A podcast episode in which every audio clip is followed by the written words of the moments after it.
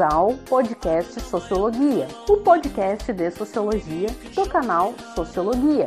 No programa de hoje, vamos apresentar alguns conceitos adicionais, típicos da sociologia. E com a palavra, o professor Luiz Aristeu dos Santos Filho.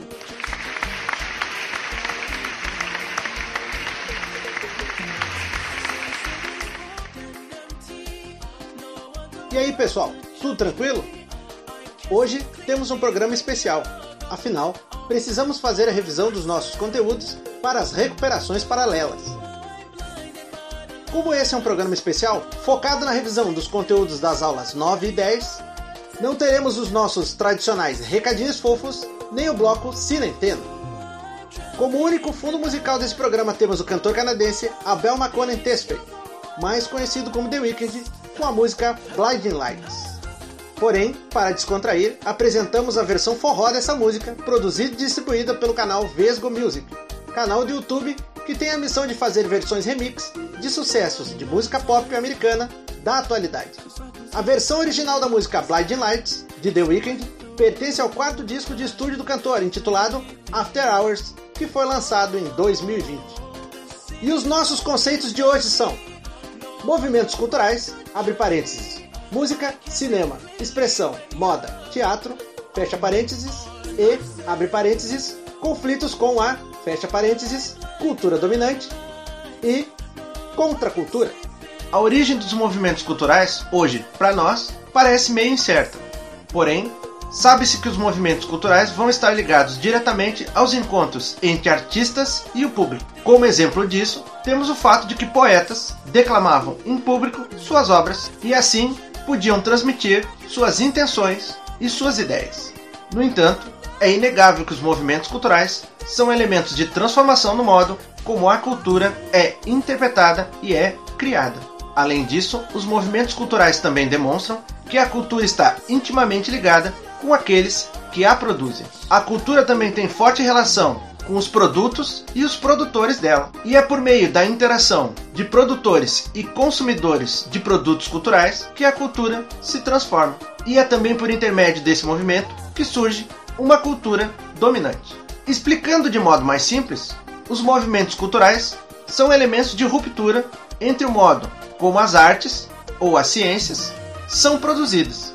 E assim, quando falamos de movimentos culturais, estamos diante de óbvias modificações no modo como a cultura vai ser produzida e interpretada. Essa ruptura não vai ocorrer de modo abrupto.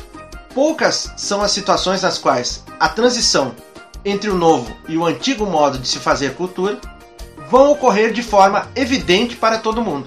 Veja-se, por exemplo, que durante a Revolução Industrial ninguém imaginava quais seriam seus impactos para a vida em sociedade, nem mesmo quais seriam as transformações introduzidas a partir do capitalismo. Também podemos identificar momentos, como a pandemia de Covid-19, no qual se torna evidente a existência de processos de transformação, tanto da produção quanto do consumo de cultura. Movimentos como, por exemplo, o quinhentismo geraram grande impacto. Ele surgiu como um movimento literário, mas que acabou impactando profundamente no modo como toda a cultura foi produzida a partir da época do descobrimento de certo modo, servia para ajudar a propagar essa cultura de grandes navegações.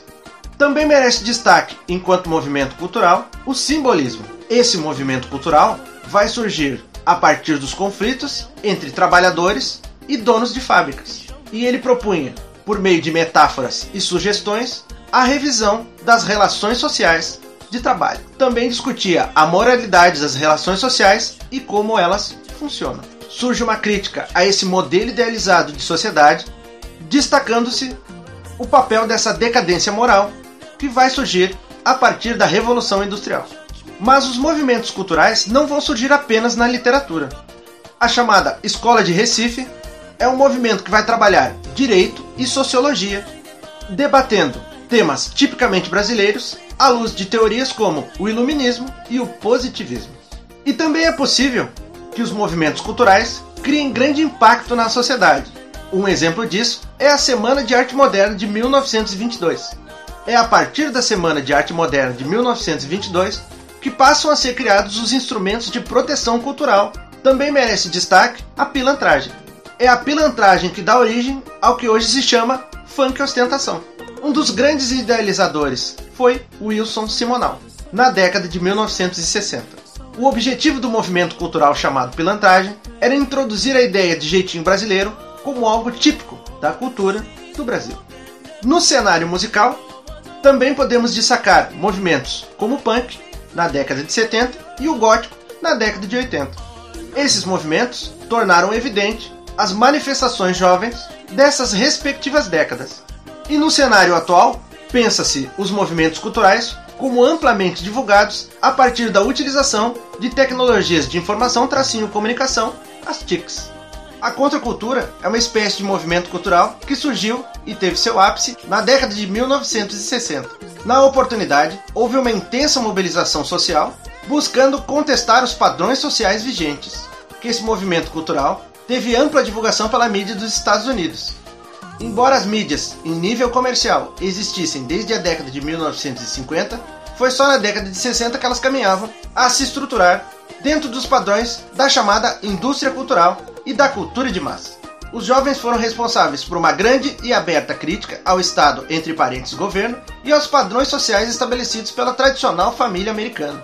Além de questionar a estrutura da família americana, os jovens passavam a criticar também o envio de grande contingente militar para a Guerra do Vietnã. A contracultura foi entendida como uma espécie de cultura marginal, pois ela não seguia os padrões vigentes de produção ou de estética da indústria do entretenimento.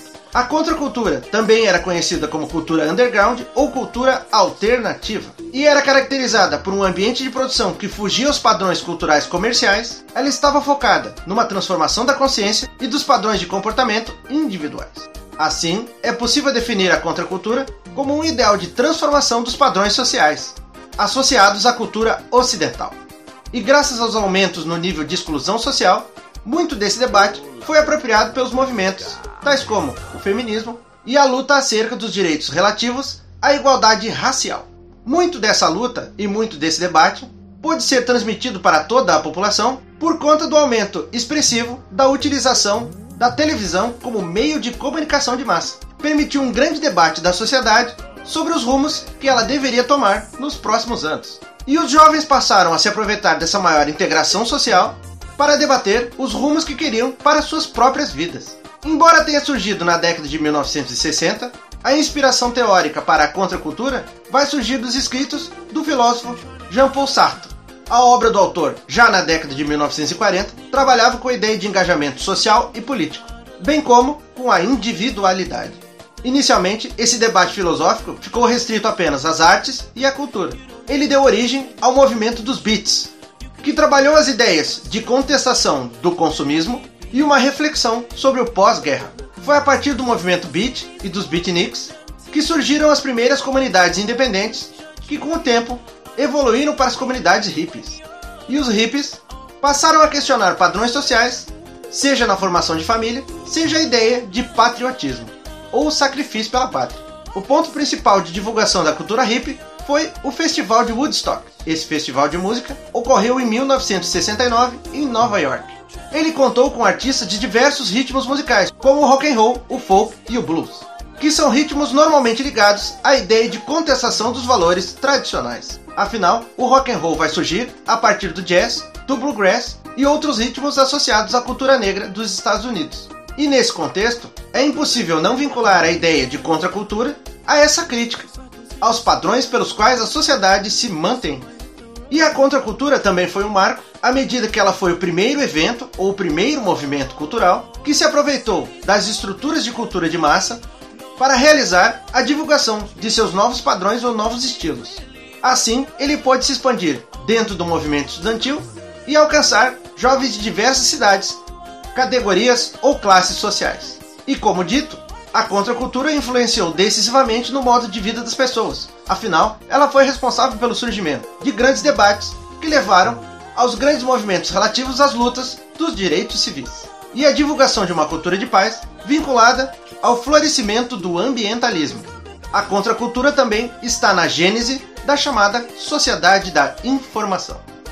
A contracultura acabou influenciando ainda movimentos como o punk na década de 70 e o gótico na década de 80. E no caso específico do Brasil, ela vai influenciar até mesmo o surgimento da CUFA, Central Única de Favelas, que é uma organização não governamental focada em atividades relativas à periferia e ao movimento de jovens negros. E vai desenvolver atividades relativas a essa cultura urbana, tais como basquete de rua, breakdance, oficinas de DJ e profissionalização na área da cultura.